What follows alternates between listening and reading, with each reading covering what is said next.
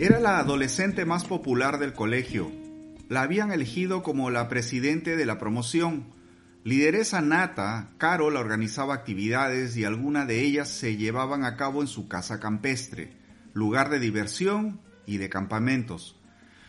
Por otro lado, sus padres tenían una agenda cargada, la cual se mezclaba entre las responsabilidades de sus empresas y actividades en la iglesia, donde gerenciaban los comedores populares en barrios periféricos. Era invierno y después del culto por la mañana la familia tenía por costumbre almorzar fuera de casa. Ese día eligieron un club campestre que tenía por atractivo el alquiler de karts. Así que después del almuerzo el padre de Carol la invitó a pasear en los karts y fueron. Cada uno se embarcó en el suyo y la competencia entre ambos comenzó. Era algo divertido. El papá iba ganando hasta que entre la multitud se escucharon gritos aterradores.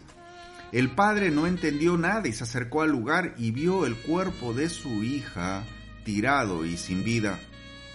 Carol llevaba un pañuelo en el cuello y en una curva este se enganchó en la rueda del kart, ocasionándole estrangulamiento y su deceso inmediato. Hola, buenos días, soy Manuel Acosta y este es tu programa Manuel de Instrucciones y hoy en el episodio 149 que hemos titulado Hágase tu voluntad. Meditaremos en la frase que muchos repiten y es ¿por qué cosas malas le suceden a gente buena? La verdad que nadie sabe responder a esta pregunta, porque las respuestas tienen varios matices. Algunas suceden por descuido, otras por enfermedad, otras por falta de vigilancia, pero cuando nada de esto responde, lo único que nos queda es confiar en la voluntad de Dios. La Biblia en el libro de Mateo capítulo 6 y versículo 10 nos enseña, Venga tu reino, hágase tu voluntad así en la tierra como en el cielo. En la oración del Padre nuestro Jesús nos enseña que debemos pedir a Dios que sea Él quien elija nuestros caminos. Si observamos este pasaje bíblico, nos dice, hágase tu voluntad en el cielo y en la tierra. Es decir, nuestro pedido debe ser que Dios en el cielo teja nuestros destinos, los planifique, los programe y nos dirija de la mano al cumplimiento de los mismos. Pero es nuestra responsabilidad que los cumplamos con sabiduría. Si le pregunto a un diabético, ¿quiere ser curado? Claro, me dirá que sí. Sin embargo, si no para de tomar gaseosas y comer dulces, o si le preguntara a un adúltero si quisiera ser feliz en su matrimonio, me respondería claro que sí. Sin embargo, sigue siendo cliente cautivo de los moteles. Dios nos envía personas y arquitecta planes para que seamos ganadores pero en algunos casos no le hacemos caso o dicho de otra manera, no dejamos que se cumpla su voluntad en la tierra. Esta solo se queda en el cielo.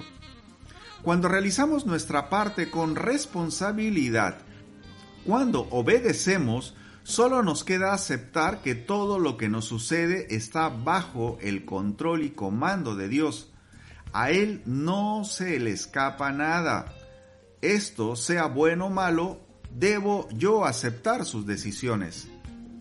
En el entierro de Carol, varias de sus amigas hicieron uso de la palabra, algunas expresaron su agradecimiento por la ayuda que habían recibido de ella. Hablaban de consejos que recibieron durante el divorcio de sus padres, la muerte de un hermano, relaciones sentimentales. En todas ellas Carol las había ayudado a no cometer errores y esto les había significado una lección de vida.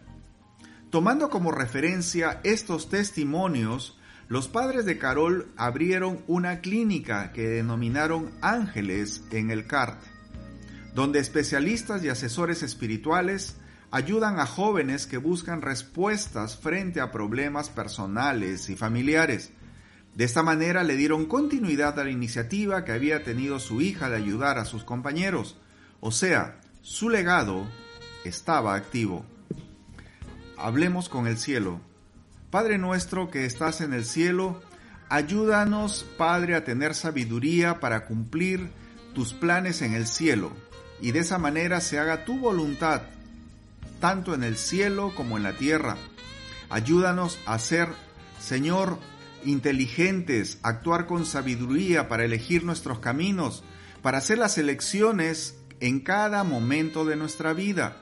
Ayúdanos, Señor, a poder ser obedientes también a todos los consejos que tú nos envías diariamente y así tengamos el discernimiento de saber elegir en el momento que más necesitamos.